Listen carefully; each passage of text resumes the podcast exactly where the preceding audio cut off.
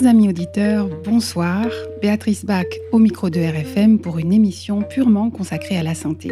Le Béaba de Béabac explore le monde passionnant de la santé, une histoire à intrigue et rebondissements faite de lignes de défense, de prise de risque et de stratégie. Il y aura du sang, des bleus et des bosses, des frissons, de la fièvre et des battements de cœur.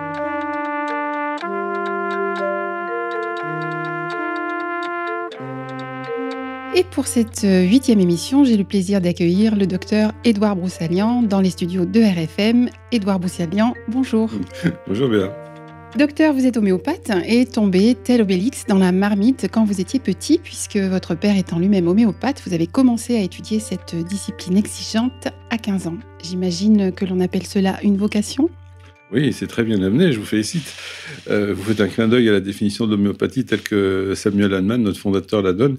C'est clair que, euh, à cause de ça, ou plutôt on va dire grâce à ça, j'apprends petit à petit euh, la tolérance envers les pseudo, demi, quart, millième d'homéopathes qui se prétendent comme tels. Et c'est vrai que j'ai eu la chance de tomber dans la marmite étant petit. Alors à cette époque, c'est vrai, mon père euh, pratiquait une homéopathie que je qualifierais d'alimentaire, euh, mais euh, en étudiant à la racine dès l'âge de 15 ans, c'est vrai que j'ai eu la chance de pouvoir m'imprimer de l'esprit d'Annemann. Donc vous avez subi ensuite, si on peut dire, subi la faculté de médecine. Vous écrivez ceux qui en sortent avec des convictions sont probablement des ânes insensibles. Est-ce que vous pourriez expliquer ce point de vue à nos auditeurs? Les ânes insensibles, ça remonte peut-être à, la fois où, euh, euh, dans un service d'hématologie, on avait un jeune couple, la femme était hospitalisée, et euh, c'était absolument épouvantable de voir ce jeune couple avec cette femme qui allait mourir en quelques semaines, en quelques mois. Rien que d'en parler, j'ai encore la voix qui, qui flanche un peu. Et cette malheureuse souffrait d'une forme excessivement rare de leucémie, dont j'ai complètement oublié le nom, etc. Et on sortait de cette pièce, moi j'étais complètement bouleversé.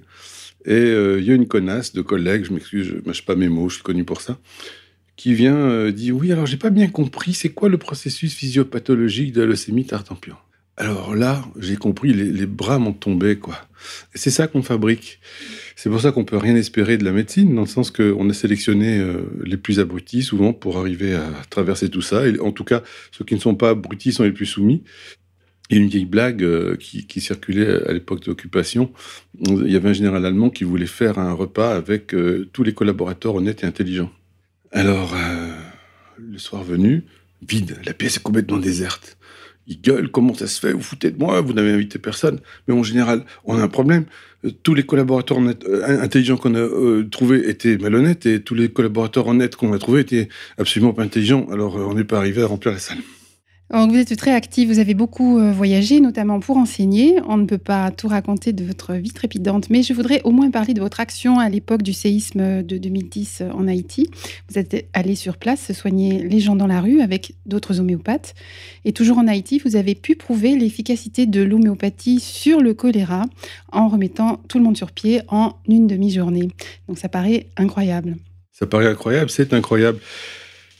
C'est le problème euh, de l'homéopathie, c'est que il y a un moment donné, il faut comprendre que nous, en tant qu'humains, on ne peut pas percer les secrets de la biologie. Euh, contrairement euh, aux allopathes qui se prennent pour Dieu, nous, les rares homéopathes, je parle des, des homéopathes qui peuvent s'appeler comme tels, je vous donnerai la définition si vous le désirez, mais on n'a aucunement l'intention de prétendre qu'on a compris comment l'organisme vivant fonctionne. À partir de là, on est très modeste et on se dit très bien, j'accepte d'essayer et on est stupéfait parce qu'on constate les résultats. C'est quelque chose, euh, quelque part, euh, qui est un acte de foi. Pourtant, nous sommes scientifiques. La science, ça consiste en fait à corréler deux séries de phénomènes. Ici, dans la médecine, les symptômes du patient que nous allons corréler avec les symptomatologies de chacune des drogues. Nous ne pouvons pas expliquer pourquoi il y a une correspondance qu'on peut établir entre les deux, mais c'est comme ça que ça fonctionne. C'est une simple observation. De la même manière, euh, finalement, vous pouvez toujours pas expliquer pourquoi deux corps s'attirent. Il y, a des, théories divergentes, mais personne ne sait pourquoi la gravitation est là. Donc c'est un fait, et la biologie restera un mystère impénétrable. Tous ceux qui ont, je reviens à vos premiers propos, la vocation de guérir, sont obligés de dire euh, ce qu'on m'a appris à la faculté, c'est quoi? Je soigne le même malade depuis six mois, un an, deux ans, dix ans, vingt ans, si vous voulez. Et c'est désespérant de voir que euh, le malade continue non seulement d'être malade, mais l'animal, il est encore toujours, toujours plus malade. On est loin de voir une santé se rétablir, on voit que les gens dépérir, quoi qu'on fasse. Donc, quand vous êtes devant ce phénomène et que vous restez à appliquer la même médecine, ça signifie quoi sur vous? Il faut se poser des questions. Il faut se poser des questions, mais il faut avoir un sale, un sale état d'esprit contestataire, c'est normal. Et c'est pour ça que je suis obligé de parler à un moment donné devant, premièrement, le fait qu'on ne pourra pas comprendre les rouages. Heureusement, l'homéopathie permet d'établir des règles très, claires de prescription. Donc, ça devient, on fait vraiment de la médecine une science. C'est une révolution dans le domaine de la thérapeutique. On conteste pas l'art médical. Beaucoup s'en font. Euh, Aujourd'hui, je vois les, types qui sortent de la faculté pour, pour établir un diagnostic de pneumonie. Il leur faut deux prises de sang, euh, euh un scanner, deux IRM pour être sûr qu'il y a une pneumonie. Alors, moi, avec ma petite oreille, je peux vous dire bien des choses. Le problème est que on leur a fait croire que cette vision à la fois matérialiste et réductionniste pouvait fonctionner. Or, ça ne marche pas. Ça peut fonctionner dans le monde inanimé, grâce à quoi on a des micros, de l'électricité, des tas de trucs que je comprends pas, mais qui ont été compris par un mec pour pouvoir appliquer ça et le vendre, le cas échéant. Mais la médecine restera impénétrable et à un moment donné, c'est un acte de foi. Et vous voyez, la difficulté, c'est que même placé devant la preuve, si vous voulez pas admettre ça, si vous n'avez pas un niveau minimum d'humilité, je, fais une sorte d'oxymore puisque je dis un niveau minimum d'humilité, mais je me comprends, vous ne pouvez pas accéder à cette dimension médicale qui est une vocation.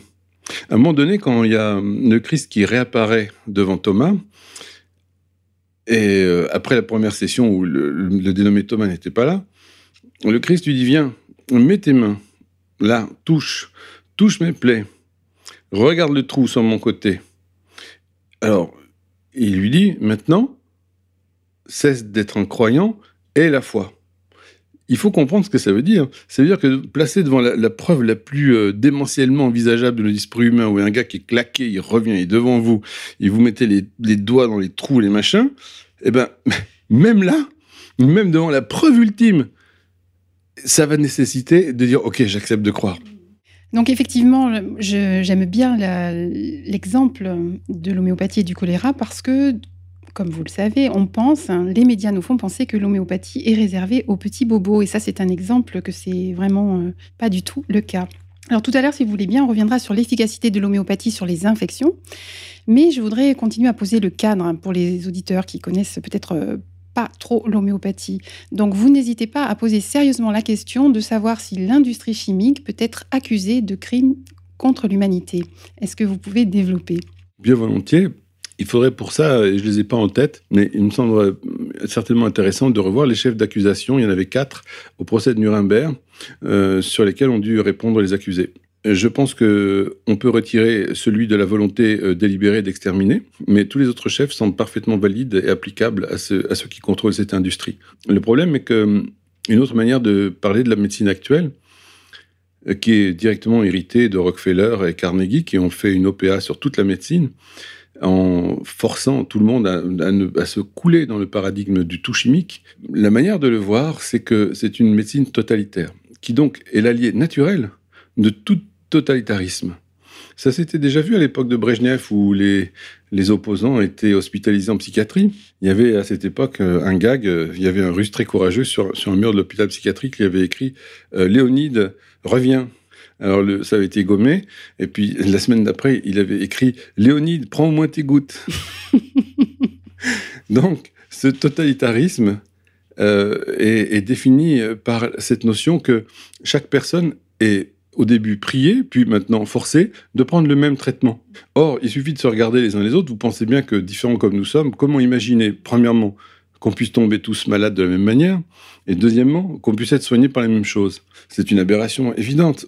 Et c'est là qu'est le piège du réductionnisme. On nous fait croire que, ma foi, en tripotant euh, tel mécanisme, on va pouvoir, euh, euh, du moment qu'on a tous les mêmes mécanismes en commun, soigner tout le monde. L'image qui me vient, euh, l'image qui me vient, c'est quelqu'un qui bondirait un pieu euh, pour l'enfoncer dans un mécanisme d'horlogerie euh, avec une infinité de rouages et dire voilà, j'appelle ça mon traitement. Voilà. Donc c'est pour ça que c'est grossier. On assiste à l'émergence toute naturelle d'une dictature, d'un totalitarisme qui n'est même plus à visage découvert. Enfin, les gens dans la rue sont à visage couvert, mais lui, le totalitarisme est en train de s'exprimer de manière totalement découverte. Ça faisait des années que ça couvait. Hein. C'est comme un feu qui reste rampant depuis des années. Et euh, je suis admiratif du plan euh, qui est en train de s'exécuter là. Je, trouve que c'est remarquable d'intelligence. Bien rodé. Bien rodé. Alors vous vous décrivez comme un disciple d'Annemann euh, en médecine, mais aussi un disciple d'Ivan Illich dans la société. Donc il a beaucoup critiqué la société industrielle, beaucoup écrit sur l'école et la médecine. Un de ses concepts est la dépendance qui s'est instaurée face aux professionnels de santé. Il parle d'invasion pharmaceutique et de contrôle médical par le diagnostic. Alors ce sont des textes anciens, mais qui sont très actuels finalement, lorsqu'on les redécouvre à la lueur de notre actualité sanitaire. Est-ce qu'il y a pour vous une forme de contrôle médical? Vous y avez déjà un peu répondu. Est-ce que vous pouvez aller plus loin Je vois la BA qui sourit en posant sa question. Gnac, gnac, gnac. Vous êtes trop chou. Bien entendu. Et d'abord, euh, merci d'évoquer euh, des, auteurs comme Illich, parce qu'effectivement, c'est l'un de mes maîtres à penser. Simplement, il y a quelque chose de désespérant dans Illich, c'est que visiblement, il ne connaît pas l'homéopathie, donc son diagnostic est extrêmement pessimiste.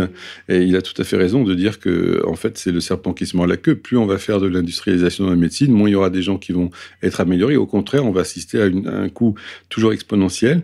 Et euh, les personnes, j'imagine, honnêtes qu'on peut encore rencontrer dans le, dans le milieu vont être complètement désespérées euh, entre soigner, payer, euh, on ne sait plus où il faut aller. Et je, suis tout à, tout à fait d'accord avec ce que vous venez de dire. Et le, tort d'Illich, finalement, son seul tort, c'est d'avoir raison. et, ces textes, même s'ils sont anciens, des années 70, euh, reste parfaitement d'actualité, mais il y a une chose à laquelle je crois il faut se réhabituer, c'est la notion de vérité. Parce qu'aujourd'hui, depuis, je ne sais pas, je dirais peut-être deux générations, on nous a inculqué la notion du relativisme, qui consiste à finalement énoncer que chacun a raison et qu'il n'y a pas de vérité, avec un V majuscule. Partant de là, vous assistez à un nivellement vers le bas, puisque euh, à quoi ça sert euh, d'étudier un sujet, puisque le premier Pékin venu est capable d'avoir une opinion qui sera exactement de la même valeur que la vôtre? Donc, euh, face à ce relativisme, on est obligé d'admettre qu'il y a une vérité et qu'il faut se battre pour elle. Donc il y a une forme de mythe technologique aussi qui fait croire que le progrès ne peut venir que de la technologie. Or, les calculs montrent que le bénéfice de cette explosion de techniques sophistiquées est minime pour un coût en revanche très important, avec pour conséquence de baisser considérablement la rentabilité euh, du soin pour les finances publiques. Par rapport à ça, Donnez-nous un peu d'espoir par rapport au coût de l'homéopathie. J'espère que le peuple va pouvoir réellement reprendre euh, les gouvernes. Ce qui m'inquiète, c'est que le peuple a été travaillé euh, depuis euh, des décennies et on assiste à une diminution flagrante du QI. Quand je vois les jeunes générations actuelles, j'avoue que je suis catastrophé de les voir complètement compliants. C'est absolument accablant de voir leur niveau de culture, de connaissance, d'histoire, de tout ce que vous pourrez imaginer. Moi qui aime définir la valeur d'un homme à l'épaisseur de sa culture, on est, un petit peu emmerdé. Donc, euh, le problème est que, suite euh, à l'OPA qu'ont fait les industriels de la pétrochimie sur la médecine, on arrive euh, au bout du raisonnement, c'est-à-dire que tout devient incroyablement onéreux. Ils ont trouvé l'astuce de, faire payer les gens d'avance sous la forme d'assurance pour rançonner encore un peu plus l'économie. Et du coup, ça se comporte comme un monstrueux parasite qui bouffe littéralement toutes les ressources humaines, toute l'économie, alors que l'homéopathie ouvrirait les portes d'un monde nouveau pour eux, à savoir que de génération en génération, on assisterait exactement au contraire de ce qu'on a aujourd'hui. Au lieu d'avoir des générations toujours plus stupides, eh bien, on va avoir des gens toujours en meilleure santé à chaque génération, jusqu'à un moment donné où il y aura quelques rares accidents aigus, mais plus rien, et surtout plus de maladies chroniques. Les maladies chroniques qui, pour la plupart, sont déchaînées par les traitements allopathiques. Et euh, la révolution ferait que les gens pourraient accéder à la soigner, aux soins gratuitement. C'est-à-dire qu'en fait, le médicament lui-même ne coûterait absolument plus rien à fabriquer. On aurait, mettons, 50, 100 personnes qui seraient rémunérées aux frais de l'État, qui pourraient distribuer gratuitement les médicaments. Et de l'autre côté, on pourrait avoir enfin des médecins dignes de ce nom qui ont vraiment étudié la médecine, qui investiguent à la fois les maladies humaines mais le corps humain, et qui euh, seraient formés avec euh, beaucoup de peine, parce qu'il faut, je pense, pour être un bon homéopathe, gadouiller pendant une dizaine d'années il paraît que c'est comme le golf, c'est les 20 premières années les plus dures. Alors après, on commence vraiment à s'amuser. Et euh, on aurait pour ce prix euh, soulagé bien des, bien des souffrances. Et c'est là que j'en reviens à cette notion de criminalité, puisque certes, il n'y a peut-être pas la volonté directe d'exterminer, encore qu'aujourd'hui je me pose la question, parce que mettre sur le marché des vaccins et des produits qui, dès le départ, sont connus pour leur euh, létalité probablement, ou en tout cas pour leur capacité de désorganiser l'être humain et de, générer des maladies toujours plus affolantes, euh, je, je pense qu'il va falloir qu'il y ait un grand tribunal des peuples. On fait le boulot, hein. on essaye. Alors pour revenir dans l'actualité, dans le champ des résultats médicaux, vous avez démontré l'action indéniable, brillante de l'homéopathie à tous les stades de la maladie lors de l'épidémie du Covid, notamment avec deux médicaments. Et ça encore, je suis persuadée que ça paraît fou pour les auditeurs qui ne connaissent pas l'homéopathie. Est-ce que vous avez cherché à communiquer euh, sur vos résultats? À faire connaître vos résultats. C'est déjà pour ça que je vous remercie aujourd'hui de m'accueillir chez vous. Euh, sachez que simplement déjà à l'époque où les 124 farfelus ont lancé leur appel anti-homéopathie, ça a été le début de la croisade, qui pour moi était le début de l'opération Covid. Je n'ai même pas pu obtenir un droit de réponse. J'ai quand même la lettre du directeur du Figaro. Vous parlez d'à l'époque, à l'époque de la tribune, il y a deux ans, des 124 médecins contre euh, l'homéopathie. 124 professionnels de santé. C'est vrai. C'est-à-dire que pour peu que vous soyez la responsable du balayage euh, de l'entrée du bâtiment, vous étiez aussi un professionnel de santé, et la moitié d'ailleurs étant anonyme, mm. eh bien ces gens-là sont aujourd'hui recouverts comme d'habitude par le linceul de l'oubli, comme j'aime bien mm. cette tournure hein, poétique. Euh, Alors ils ont été recyclés lors de l'émission de Envoyé spécial. On avait fait euh, un petit, un petit euh, article là-dessus. Donc on a On les ressort de temps en temps. Rien pu faire contre tout ça. On est dans, dans un tel niveau de, de, manipulation des médias que la réalité, des gens, c'est rien d'autre que la réalité qu'on leur dicte aujourd'hui, par les oreilles, par les yeux. Par la répétition. Et l'efficacité de l'homéopathie ne se démontre, j'allais dire, que dans les phénomènes épidémiques à la limite, et infectieux. C'est pour ça que l'homéopathie s'est développée, c'est pour ça qu'elle se maintient, et c'est pour ça qu'elle s'est maintenue, et c'est pour ça que, au niveau populaire, il y a une grande adhésion. Parce que justement, depuis la fin du 19e siècle, le milieu du 19e siècle, les maladies épidémiques faisaient des ravages. Et les homéopathes avaient une mortalité ridicule. Alors, on est obligé d'admettre que aujourd'hui, par exemple, quand on voit les chiffres sur la mortalité de la pneumonie, on avait 30%, 33% de décès en médecine classique. Les homéopathes perdaient à peine 2 à 3% des gens. Alors, comment contrer ces chiffres qui sont malheureusement incontestables? Et pareil, sur le choléra, le typhus, pendant la guerre, la fièvre jaune, euh, toutes les villes américaines du Mississippi ont des statistiques, il suffit juste de se pencher. Alors maintenant, on en est réduit à la dernière extrémité. Vous savez comment ils font? Ils vous expliquent qu'on guérit spontanément de la pneumonie. C'est super. C'est super. Alors, quand on ne peut pas manipuler les chiffres, parce que la médecine, aujourd'hui, si vous ôtez les statistiques, il n'y a plus rien. Il n'y a rien. Il n'y a rien du tout. Il n'y a même plus l'art de communiquer avec les patients ni de les examiner. Il y a juste les statistiques. Là encore, soldats allemands ne pensent pas, le Führer pense pour toi. Et donc là, de la même manière, on explique aux jeunes qui sortent des études de médecine, il est inutile de penser pour, pour vous-même. Vous ne valez pas un peu de lapin. La seule chose qui vaut, c'est les statistiques. Et qui c'est qui fabrique les statistiques? L'industrie, elle a boucle est bouclée. Donc on pourrait revenir finalement, l'origine, c'est bien avant cette tribune, il y a deux ans, des 124 professionnels de santé, c'est peut-être au début du siècle, comme vous l'avez dit. Comment dire, l'OPA qui s'est fait sur les produits chimiques euh, par Rockefeller, etc. Donc ensuite, il y a eu cette tribune euh, il y a deux ans, et aussi une étude australienne Très intéressant cette histoire de cette étude parce qu'elle date de 2012 à peu près, mais les résultats ont été mal communiqués. Ça leur a donné de la peine quand même. Alors, en effet, pour euh, tout esprit doué de raison qui examine les faits, on est obligé quand même d'arriver aux mêmes conclusions.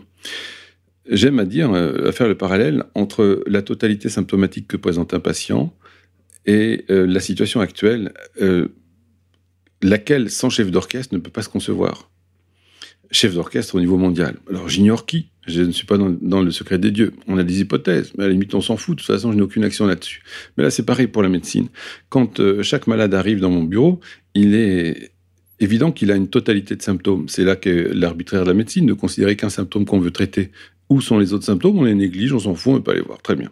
S'il y a une totalité de symptômes chez les patients, ce qui est euh, malheureusement euh, impossible de démontrer le contraire, on est obligé d'admettre qu'avant ces symptômes, il faut bien qu'il y ait une cause commune centrale qui va générer et entretenir cette totalité. Donc c'est ce que nous, homéopathes, appelons le dérèglement qui est vital, de la force vitale. Euh, on est obligé de faire appel à une hypothèse dynamique.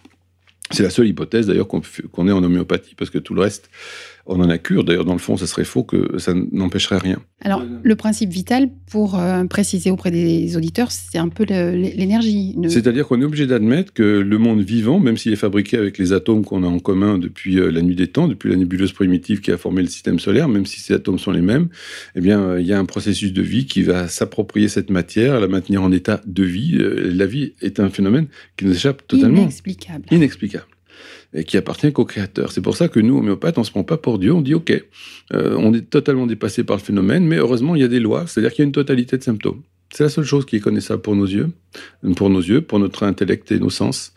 Et ce n'est qu'avec cette totalité qu'on peut espérer guérir les gens parce que les médicaments eux-mêmes sont capables d'être une source de totalité, c'est-à-dire que chaque substance elle-même va présenter une totalité de symptômes.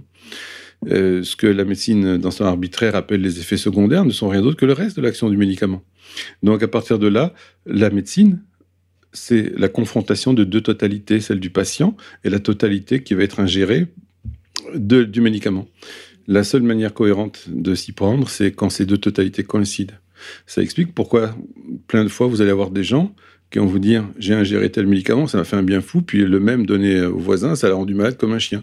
Parce qu'il y avait pas, de, il y avait, c'est pas du tout les mêmes faits qui vont interférer. C'est pour ça que chaque fois que vous avez le moindre gramme de substance active dans le ventre, c'est que les lois de l'homéopathie qui vont être là. En d'autres termes, l'homéopathie n'est pas une forme de médecine, c'est la seule forme rationnelle de médecine. Revenons sur l'étude australienne parce que c'est très intéressant de comprendre hein, le mécanisme. Elle est emblématique. Voilà. Elle est emblématique. On pourra du coup rebondir sur ce qui s'est passé avec le professeur Raoult si vous voulez, mais euh, l'étude australienne, donc, euh, il y a eu avant elle une seule grande étude qui était dans la revue Nature et euh, qui a appliqué de telles conditions d'étude que on a abouti à la conclusion que l'homéopathie ne fonctionne pas, mais il suffisait de changer vaguement un paramètre pour arriver au résultat contraire. Alors du coup, on a dit qu'il nous faudrait quelque chose de plus solide pour démolir l'homéopathie. Bougez pas, on fait cette étude. Alors, euh, je, vous passe l'acronyme, c'est le NHMRC, je sais plus. C'est le National Health quelque chose sûrement. Bref, c'était l'organe, euh, je veux dire, plus officiel, c'est pas possible, plus sérieux, c'est pas possible, plus scientifique, voilà, c'était juste impossible à faire mieux. C'était le top du gratin. Donc, ils nous sortent une étude qui, elle aussi, comme par hasard, a été relayée après l'appel des 124 débiles dans le monde entier. Voilà, on a, on a profité de cet appel pour euh, ressusciter cette étude qui était plus ancienne. Voilà voilà, sur l'homéopathie. Donc là encore, comme pour la totalité des patients, vous êtes obligé d'admettre que s'il y a une totalité de, manifestations à la surface du globe, vous êtes obligé d'admettre qu'il y a un chef d'orchestre, parce que tout ceci est clairement orchestré dans un, dans un ordre bien défini, dans un, dans un timing bien défini, avec des, euh, des, relais parfaitement contrôlés. Voilà, vous voulez dire qu'il n'y a pas de hasard dans le lancement de cette tribune des 124, puis du recyclage de l'étude australienne, etc. Bien mm. sûr, parce que l'homéopathie, c'est leur pire cauchemar, c'est le caillou dans leur godasse. Ils savent que euh, c'est le seul système viable pour révolutionner la médecine. Et surtout, il faut exterminer l'homéopathie, c'est normal. Donc, euh, surtout pas proposer le moindre recours devant un phénomène épidémique, parce que là, euh, effectivement, on y viendra dans un instant. Donc, cette étude australienne a montré que l'homéopathie ne fonctionnait pas. Très bien.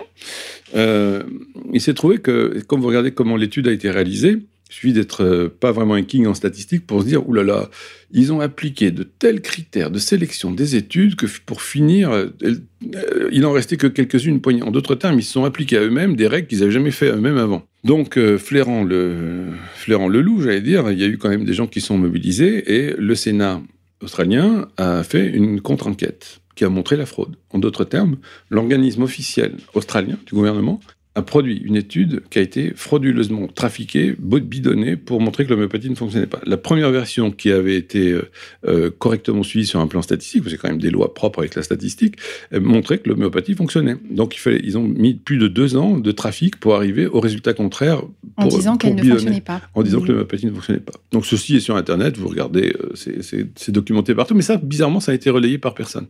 Par très peu de... En tout cas, il y a eu des excuses données hein, en disant oui, l'homéopathie fonctionne malgré. Euh, Alors, il faut savoir que c'est notamment sur la base du résultat de cette étude que notre bien-aimé gouvernement, euh, à travers euh, la haute autorité de santé, a pris des mesures contre l'homéopathie, parce que le, but, c'est d'exterminer l'homéopathie. Alors, du coup, j'en reviens vite fait sur le professeur Raoult, parce que quand vous imaginez que cet homme, que j'admire, cet homme est un allopathe, mais vous voyez que l'étiquette allopathe ne suffit pas à définir l'individu parce qu'il n'a pas eu la chance de rencontrer l'homéopathie, mais il est clair que le jour où il découvrira ce que c'est que l'homéopathie, il deviendra homéopathe.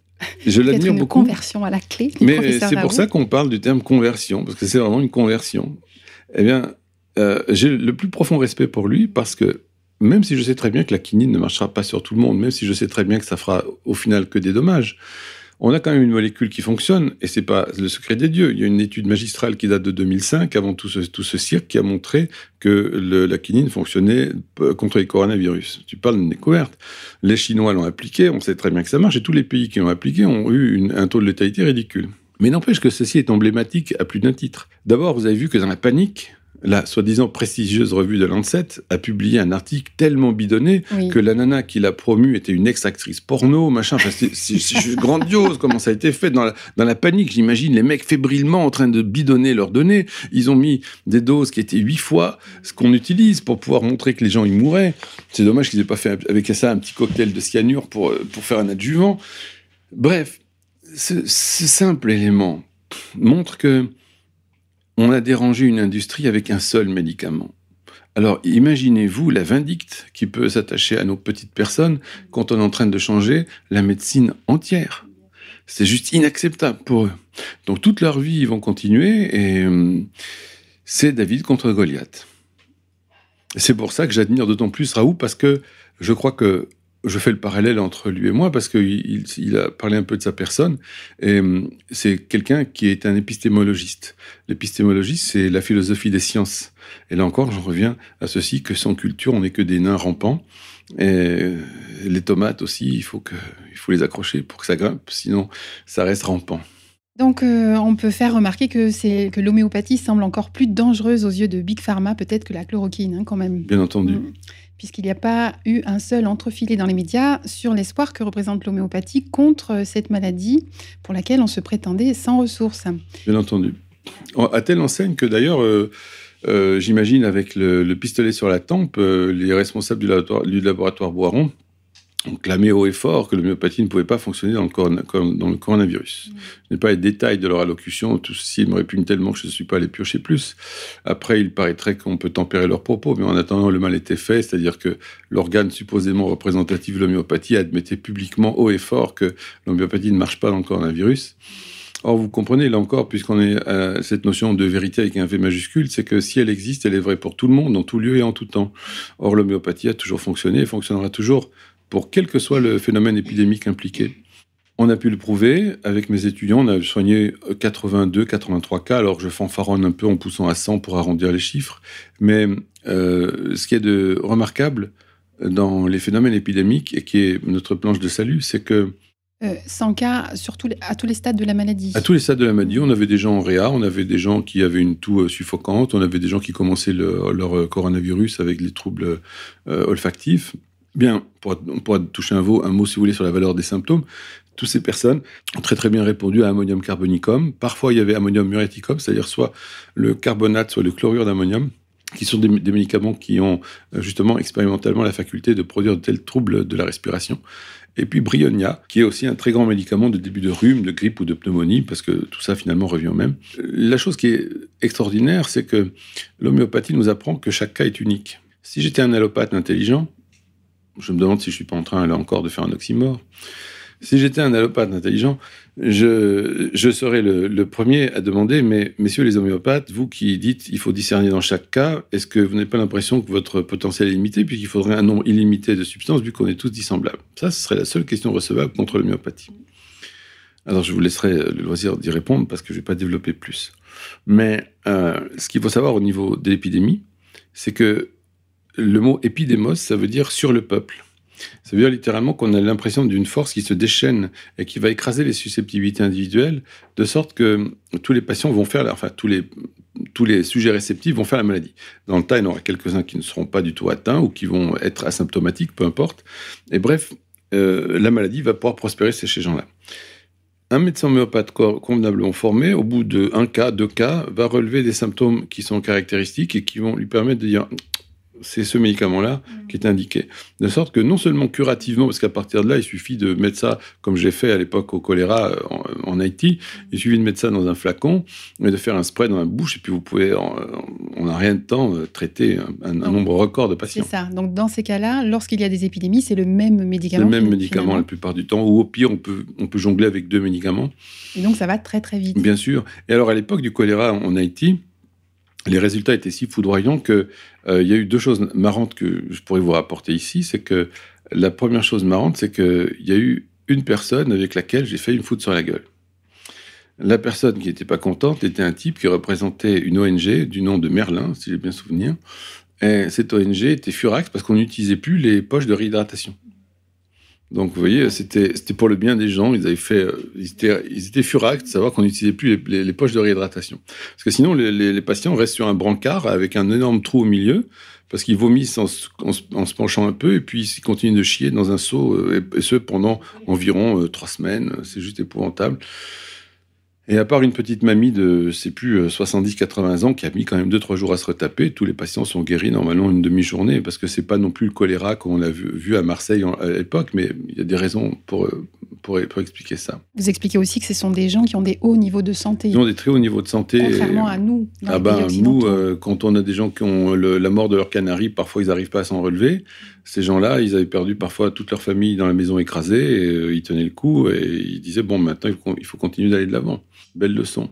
Mais le, second point marrant dans cette épidémie, c'est que indirectement, j'ai eu la confirmation de notre action en Haïti, où, je suis allé à mes frais, là encore, pour changer, parce qu'il n'y avait aucune... Euh, bon. Euh, j'ai rencontré au Maroc une dame dont le mari militaire était allé soigner le choléra. Après mon, après mon passage là-bas, il, est allé, lui, avec l'armée et tout.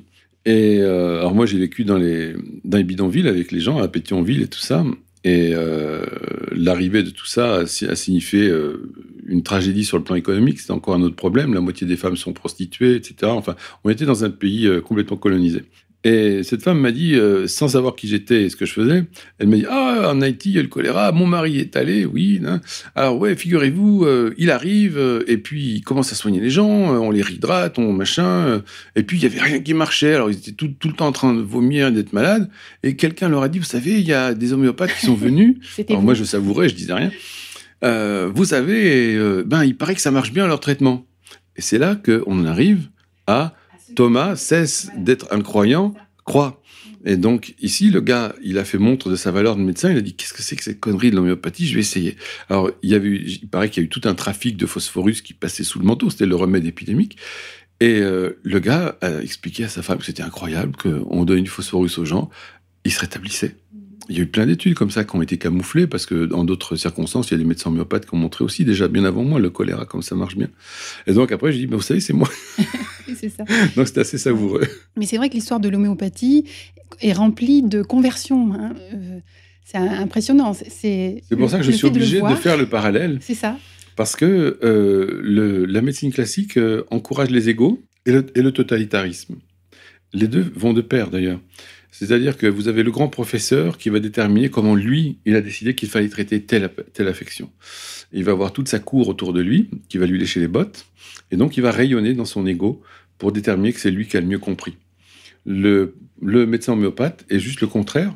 Tout ce qu'il fait, c'est que il constate que la seule manière de faire, c'est de constituer un recueil de la totalité des symptômes du cas et d'appliquer la substance qui, homéopathiquement, c'est-à-dire est capable d'avoir la meilleure ressemblance avec la, totalité, du patient.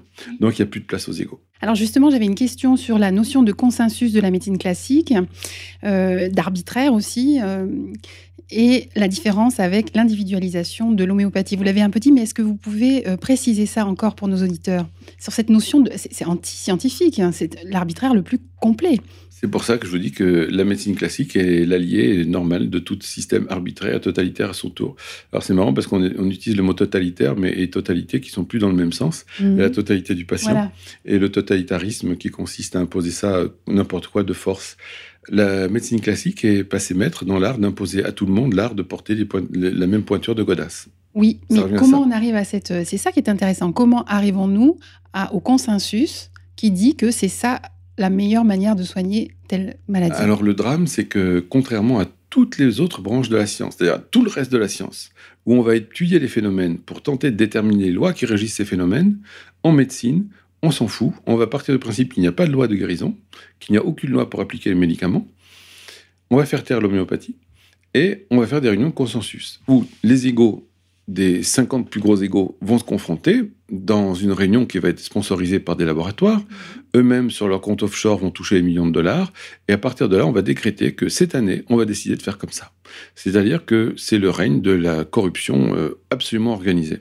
Et tout ça, au nom de la science, ça s'appelle comité scientifique, etc., absolument, autorité. Hein. Absolument. Donc, euh, il faut bien comprendre une chose, c'est que à partir du moment où la science est orchestrée par une industrie, elle est morte. Il n'est plus du tout question de science, mais d'enrobage scientifique d'une propagande. Et c'est assez amusant d'ailleurs de constater que la notion de preuve scientifique n'existe pas avant que l'industrie arrive. Personne avant n'a jamais osé parler de preuve scientifique, puisque par définition, la science, c'est le doute. Lévi-Strauss disait une chose absolument géniale. Il disait que le, but du savant, de la science, ce n'est pas de répondre à des questions, mais, à des problèmes, mais de poser les bonnes questions. Je trouve ça absolument admirable. Et donc, je crois que c'est dans Triste Tropique, mais la chose admirable ici, c'est que la science a été entièrement dévoyée avec une OPA, là encore, de l'industrie sur la science. Et chaque fois qu'on vous sort le coup de la preuve scientifique, on est littéralement, là encore, décidément, on va, on va le mettre partout, ce pauvre mot, c'est un oxymore. Il ne peut pas y avoir de preuves scientifiques. Il peut y avoir des preuves judiciaires, des preuves juridiques, euh, des preuves mathématiques, mais en aucun cas une preuve scientifique. Donc, euh, la difficulté ici, c'est de, bien vouloir juste ouvrir les yeux sur le fait que la médecine telle qu'on l'applique aujourd'hui est tout sauf une science. Elle n'est bâtie que sur des sur des données de statistiques qui sont elles-mêmes totalement bidonnées. Et à la base elle-même, ça pose un gros problème parce que tout le monde a fini par admettre qu'on pouvait utiliser des statistiques telles qu'elles sont faites, euh, qui sont elles-mêmes dérivées de l'agronomie. Alors à l'époque, dans la situation agronomique, on faisait ça, les stats, avec des graines. comme les graines n'ont pas de cheveux, comme les graines sont toutes euh, pareilles les unes aux autres, on peut admettre qu'on euh, peut faire des statistiques. Mais de là à faire pareil sur les humains, vous imaginez le nombre de concessions qu'il faut faire et d'abstractions pour arriver à, à dire oui, on va faire vraiment quelque chose de soi-disant scientifique. Ça fait juste hurler de rire en fait. Donc on a vu l'Ordre des médecins menacer de suspension les praticiens à l'origine de protocoles de soins expérimentaux contre le Covid ou de prescriptions hors autorisation de mise sur le marché. Est-ce que vous avez eu des consignes en tant qu'homéopathe? Est-ce que l'homéopathie a eu un traitement différent? L'homéopathie, euh, même en Inde, où elle a le vent en poupe, hein, puisque normalement il y a des offices gouvernementaux qui, demandent l'aide des, des, homéopathes pour traiter les épidémies, eh bien là, les homéopathes ont eu l'ordre de ne pas ouvrir la bouche. Alors ça, c'est incroyable parce que c'est un des pays quand même qui avait reconnu dans son enseignement euh, pour les médecins l'homéopathie. C'est pour ça que je vous répète qu'il s'agit simplement d'un plan concerté à un niveau mondial. Vous ne pouvez pas faire autrement que les... vous pouvez pas raisonner autrement qu'un chef d'orchestre nécessaire. Il faut bien que tout ça soit coordonné.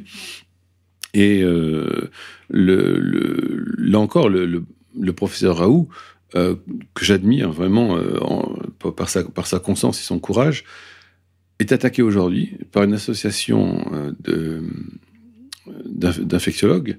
J'ai oublié leur nom, c'est un acronyme épouvantable.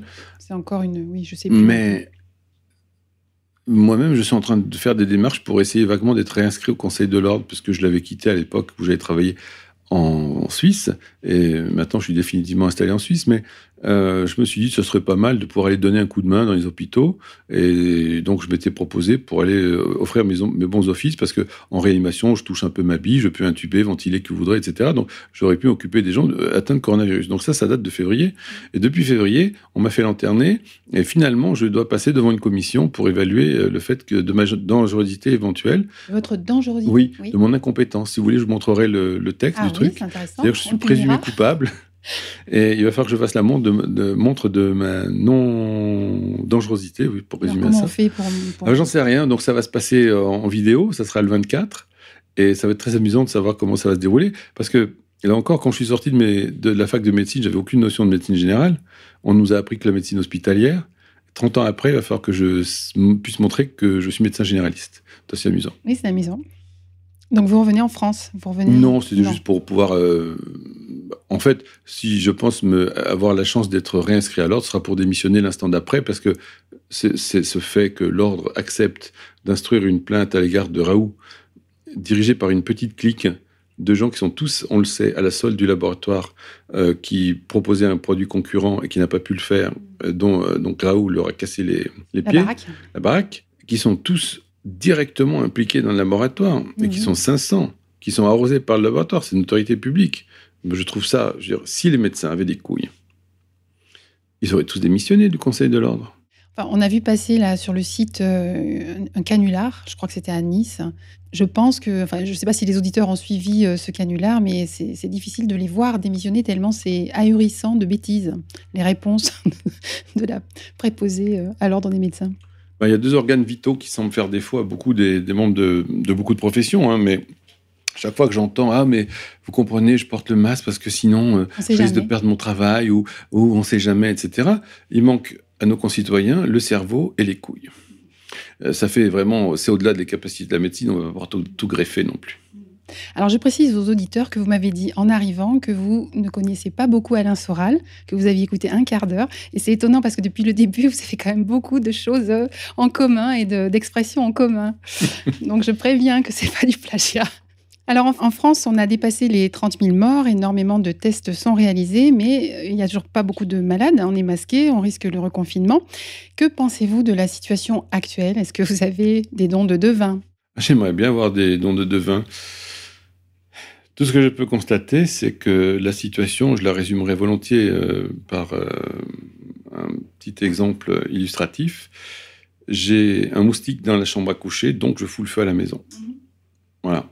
Donc à partir de là, la question, c'est devant une situation qui est aussi ubuesque, où tout le monde sait très bien que l'épidémie est sur sa fin, qu'il n'y a pas de nouveaux cas, et qu'on s'égosille à nous expliquer que ça va encore durer des années, etc. Là, vous êtes obligé de faire le parallèle avec M. Gates, qui nous a expliqué dès le début qu'il n'y aurait pas de retour à la norme sans le vaccin, dès le début, et qui aujourd'hui nous explique qu'il n'y aurait pas de retour à la norme sans le vaccin, ni la preuve numérique de la vaccination. Et donc, on est en train d'arriver de plein pied dans le pire cauchemar qu'on puisse faire, à savoir que ceux qui n'ont toujours pas compris, faute de vouloir le voir, que ceux qui ont des yeux pour voir et des oreilles pour entendre, entendre, mais euh, on est dans l'instauration d'une dictature et qui fait un parallèle frappant avec l'instauration du nazisme en Allemagne. Euh, aujourd'hui, le gouvernement peut légiférer en l'absence de tout contrôle parlementaire. le Parlement est débranché. Et donc, euh, il est évident que la, dictature va arriver. on est déjà en dictature et le parallèle est frappant. Il faut regarder la nuit des longs couteaux, tout ce que voudrait, la manière dont, pour parer au danger, il a fallu donner le, plein pouvoir au chancelier Hitler. Maintenant, ça va être exactement la même sauce. Et c'est absolument terrifiant. Donc, il y a un, motif derrière euh, la pseudo-médecine, la pseudo-crise, le pseudo-danger. Mais aujourd'hui, les gens ont peur de leur propre ombre. Et il faut là encore admettre que si on est arrivé à ce pareil niveau de bêtise chez la plupart des gens, c'est parce que ça a été savamment préparé depuis des années. Aujourd'hui, visiblement, ceux qui ont programmé cela euh, sont arrivés maintenant à visage découvert. Gates étant la partie probablement émergée d'un iceberg que nous ne pouvons pas euh, imaginer et euh, avec à chaque fois la, rhétorique du système qui fait que si vous osez l'ouvrir comme je le fais actuellement, je serai immanquablement taxé de complotiste, de la même manière dont un dissident euh, aux États-Unis aurait pu être euh, taxé de communiste à l'époque du McCarthy. C'est exactement la même manière de disqualifier tout raisonnement, toute voie divergente. Or, ce qui est assez amusant, c'est que si vous allez regarder la définition chez Wikipédia du complotisme, euh, c'est assez tordant parce que l'article 1 de cette profession de foi, c'est de dire que la, médecine, pardon, l'histoire est linéaire et qu'il n'y a pas de cause euh, monofactorielle. Je trouve ça tout à fait admirable. Il suffit de lire n'importe quel bouquin d'histoire. De, quelle manière, par exemple, je pensais aux États-Unis, mais comment le vice-président Wallace a été disqualifié pour mettre un petit péteux comme Truman à sa place. Euh, tout, tout, tout base sur le, tout est en général basé sur le complot de quelques-uns, initiés, friqués, et, on arrive aujourd'hui à une plutocratie mondiale euh, dont Gates est, vraiment l'incarnation. Quoi. Et donc, euh, comme deuxième, deuxième du raisonnement, ce sont les paranoïaques qui imaginent des complots, alors le syllogisme complète en disant, puisque vous voyez des complots, c'est que vous êtes paranoïaque. c'est quelque chose qui vous laisse vraiment sur le cul. Mais euh, d'ailleurs, mon psychiatre dit que je vais mieux. Donc vous êtes taxé de complotisme, mais méfiez-vous, ça va s'arranger après le passage à ERFM, sur ERFM. Alors, euh, j'aimerais bien qu'on puisse faire un détour par les solutions dites naturelles. C'est un grand mot, parce que beaucoup d'auditeurs y sont très attachés. Alors, on peut rappeler le contexte européen, pas très favorable à ces solutions. On a en France, grâce à l'Union européenne, le règlement 1924-2006, euh, qui rend pratiquement impossible de parler de ces remèdes comme les huiles essentielles, etc. Et donc, pendant le confinement, on a vu passer des articles du genre euh, contre le coronavirus, les huiles essentielles font pchit, relayés par des toxicologues de l'ANSES, etc. Mais bon, en réalité, on sait bien qu'il y a des publications. Donc, euh, docteur Broussalian, est-ce que pour vous, il y a une unité de combat à avoir avec d'autres euh, thérapeutiques plus écologiques, euh, l'acupuncture, une approche un peu plus naturopathique Il faut de toute manière que la liberté règne. L'encyclopédiste disait Peu importe que tu n'aies pas la même opinion que moi, je serai prêt à me battre justement pour que tu aies le droit de l'exprimer. Et ça, c'est fondamental. Le problème est que ici, nous parlons si on revient euh, au champ restreint de la médecine, il y en a marre des opinions en médecine. C'est à cause des opinions et des égaux en médecine qu'on est arrivé à ça. L'homéopathie, humblement, vous explique qu'il y a des lois. Elle vous le démontre.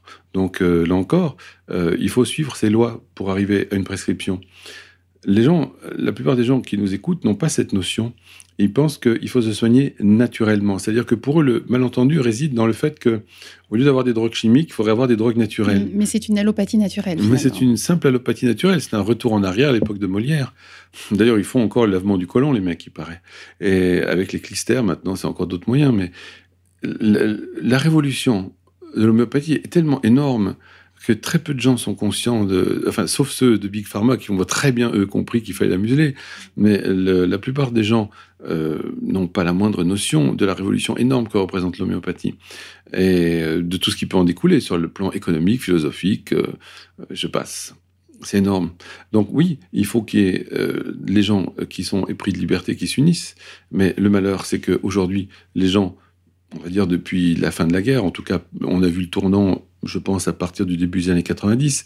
Les gens sont bombardés de la notion de sécurité. Euh, partout, pour votre sécurité. même, on, nous explique qu'on nous fout des radars sur la route pour notre sécurité. Tout est fait pour notre sécurité. On va se faire niquer pour notre sécurité. Mais le problème est que un peuple qui est épris de sécurité ne peut plus être épris de liberté. Euh, euh, il faut choisir. C'est-à-dire que les deux sont inversement proportionnels. En mathématiques, c'est 1 sur x. Euh, plus vous avez de la liberté, moins vous avez de la sécurité. Mais on part du principe que vous êtes grand, adapté, capable de faire face. Après tout, c'est ce que toute la nature nous montre. Vous croyez que le, loup, il a besoin d'une sécurité pour avoir un certain nombre de brebis à bouffer, on va lui garantir par semaine Eh bien oui, le jour où on commence à lui faire ça, il a plus sa liberté.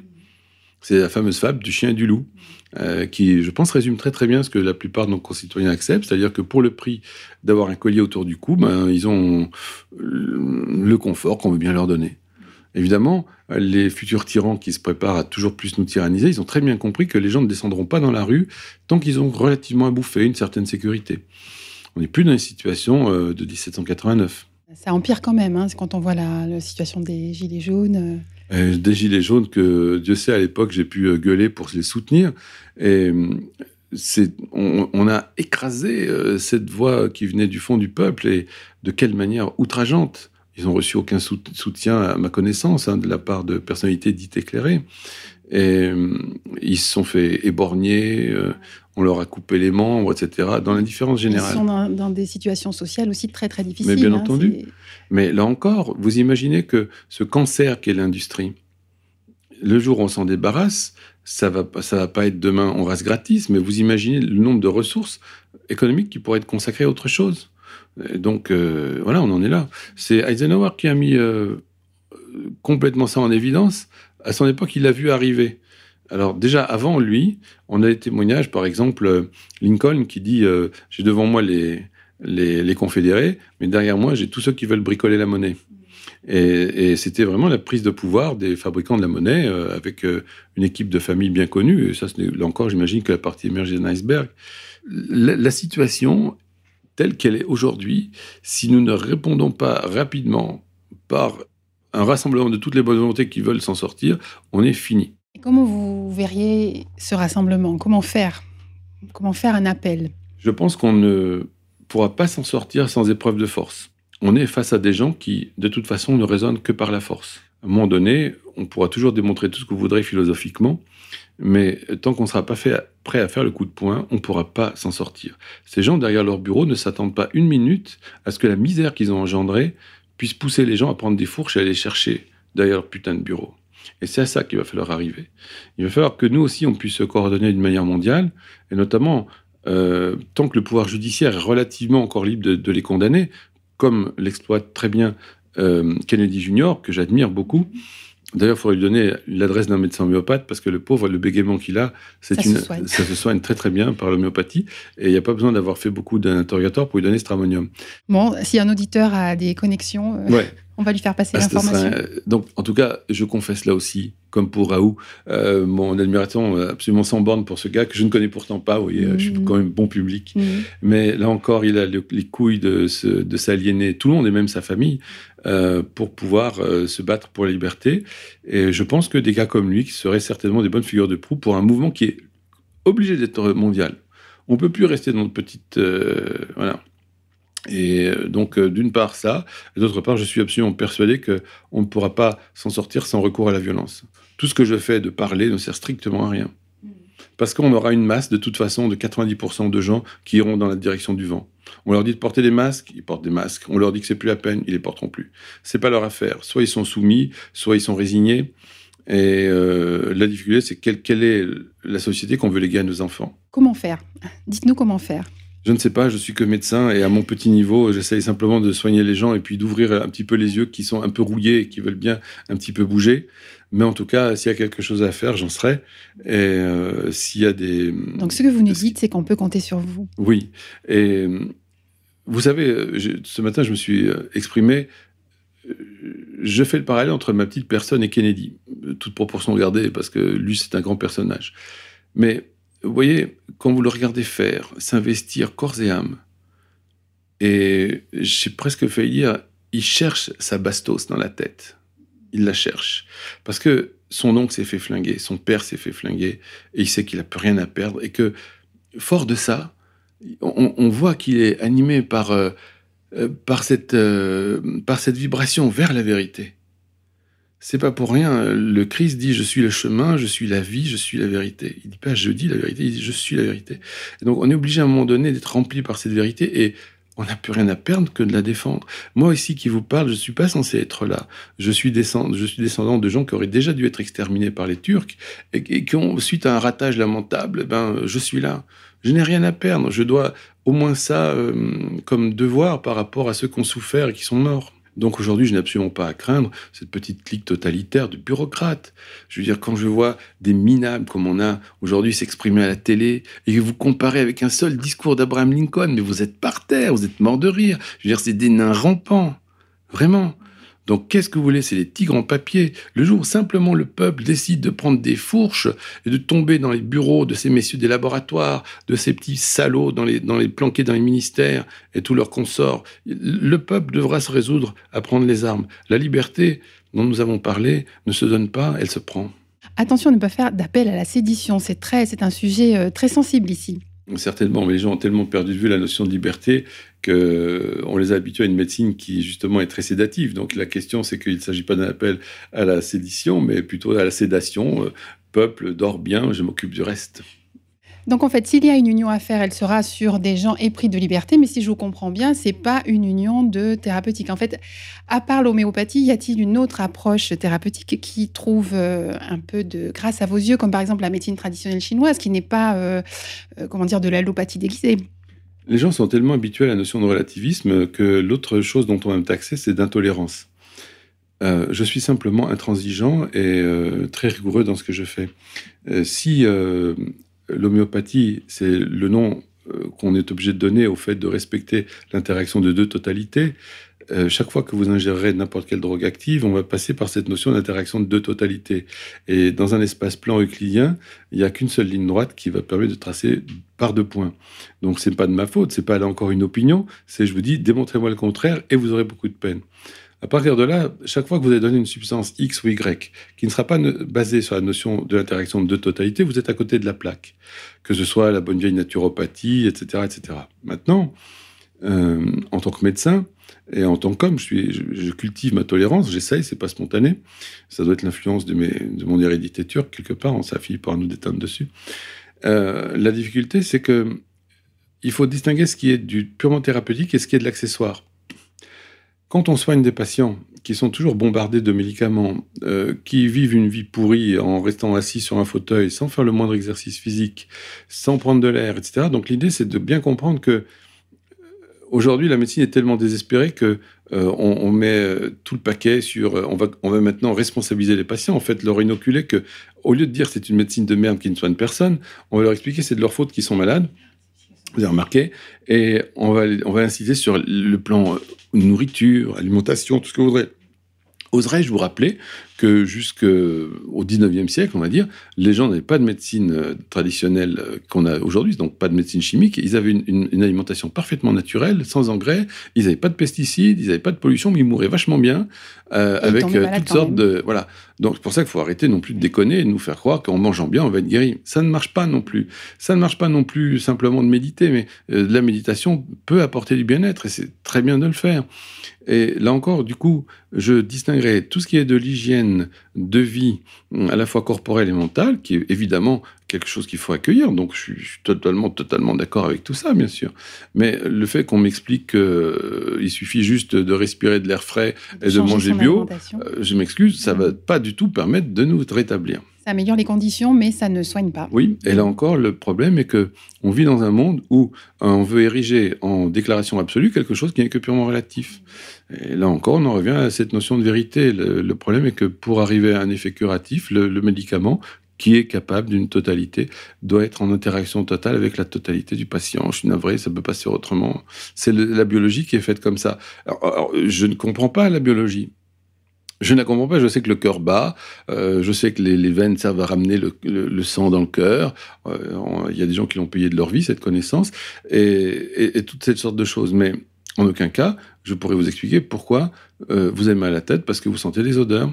Pourquoi la voisine avec la même odeur n'aura pas mal à la tête. Je ne peux pas non plus expliquer pourquoi avant vos règles vous avez systématiquement une angine. À telle enseigne que les, femmes qui ont ça n'osent même plus en parler à leur médecin qui va se moquer d'elles. Mmh. Donc vous ne savez pas dire pourquoi, mais vous savez très bien résoudre le problème. Normalement, oui. Alors là encore, qu'on ne m'accuse pas euh, de, me vanter et de dire que je guéris tout le monde, parce que malheureusement, je suis un humain, et deux, encore un médiocre homéopathe par rapport à, tous ces gens qui nous ont précédés. Et euh, on a échappé de peu, je pense, à l'extermination de l'héritage homéopathique. C'est pour ça que je me suis bagarré pour faire euh, cette école, dont je suis très fier, mmh. puisque c'est la seule petite publicité que je dirais faire aujourd'hui, c'est que s'il y a des médecins, des confrères et surtout des étudiants qui nous entendent en médecine, euh, je lance un appel pour qu'ils nous rejoignent sur Planète Homéopathie, pour qu'ils puissent commencer à se former euh, pour le tarif qui est même pas celui de la moitié de l'horaire d'une femme de chambre, d'une femme de ménage. Et euh, l'idée, c'est que on a cru qu'on allait pouvoir enseigner l'homéopathie en la simplifiant. Dès le départ, le problème de l'homéopathie, c'est que c'est trop compliqué parce que ça, fait appel à toutes les ressources possibles de chaque individu. Il faut s'y donner entièrement à fond, sans quoi on n'est pas un bon homéopathe. C'est un réel changement de paradigme, c'est ce que vous ne cessez de rappeler. Total. C'est un investissement personnel qui est excessivement exigeant, mais quand vous avez votre première guérison, croyez-moi, Béa, je vais vous dire que ça vaut son pesant de cacahuètes. C'est vraiment incroyable. Et des, des, anecdotes, je peux vous en raconter autant que vous voudrez, mais ce que je veux dire, c'est que Hahnemann qui a été un génie, que j'ai cherché toute ma vie à critiquer. Vous voyez, j'exprime aujourd'hui une admiration sans borne pour Hahnemann. D'une part sur le plan scientifique, mais sur le plan humain, parce qu'il est aussi notre modèle, parce qu'il a subi toutes les persécutions pour continuer de témoigner pour la vérité. Alors qui sommes-nous aujourd'hui pour nous faire peur par des gens qui vont nous dire qu'il faut porter les masques? Eh bien, qui viennent, qui, viennent nous chercher, on se battra. Mais ce que je, ce que je veux dire, c'est que du coup, tant qu'on n'étudie pas, euh, comme on le fait dans toutes les autres branches scientifiques, je veux dire, euh, moi, j'ai pas la prétention d'avoir inventé la relativité restreinte ou la relativité générale, mais je l'ai étudié. Dans une autre vie, j'ai fait de l'astrophysique. J'ai pas prétendu avoir inventé l'astrophysique. Alors, le minimum d'humilité que devraient avoir les gens, c'est de dire apprenons les choses en l'état tel que les géants nous l'ont laissé. Une fois que c'est acquis, voyons ce qu'on peut faire de mieux. Non, surtout dans l'homéopathie, on a un nombre de fake homéopathes absolument ahurissant. Ça, je, tiens à le dire aussi aujourd'hui. je, ne peux pas du tout une seule minute accepter dans le même sac que ces gens-là, qui distribuent des granules blanches, euh, alors qu'ils n'ont pas la moindre notion de ce que c'est, et qu'ils considèrent comme super placebo, entre guillemets. C'est-à-dire que de temps en temps, ils ont le bol que le médicament soit, soit corrélé avec le cas et produise éventuellement une action. Mais là, c'est doublement criminel, parce que, encore, on en revient à ce que vous disiez, cette notion de vocation médicale. La plus haute, et même l'unique vocation du médecin, c'est de rétablir la santé des gens souffrants. C'est ce qu'on appelle guérir. Édouard Broussalian, est-ce que la révolution reste à faire? Bien sûr. Ce qui est triste, c'est qu'on a exécuté, exterminé, décapité des tas de malheureux au nom de principes idéologiques complètement délirants pour nous promettre des, lendemains qui chantent. Moi, en tant que médecin, je n'ai aucune idée du moindre système économico-social qui nous permettrait de nous en sortir. Mais ce en quoi je crois fermement, c'est que si nous arrivons à soigner l'humanité par l'homéopathie, progressivement, nous allons être débarrassés de bien des phénomènes chroniques qui nous poussent à ces actions délirantes. Et à partir de ce moment-là, je pense qu'une humanité est de moins en moins malade, mm. parce qu'aujourd'hui, elle est de plus en plus malade dans la tête. Ça va produire très certainement une société de bien meilleure qualité. Et ça sera la seule manière d'y arriver à mes yeux. Médecins de tous les pays, oui, unissez-vous. Merci encore, euh, docteur. On rappelle aux auditeurs qu'ils peuvent suivre vos articles et votre actualité sur le site Planète Homéo.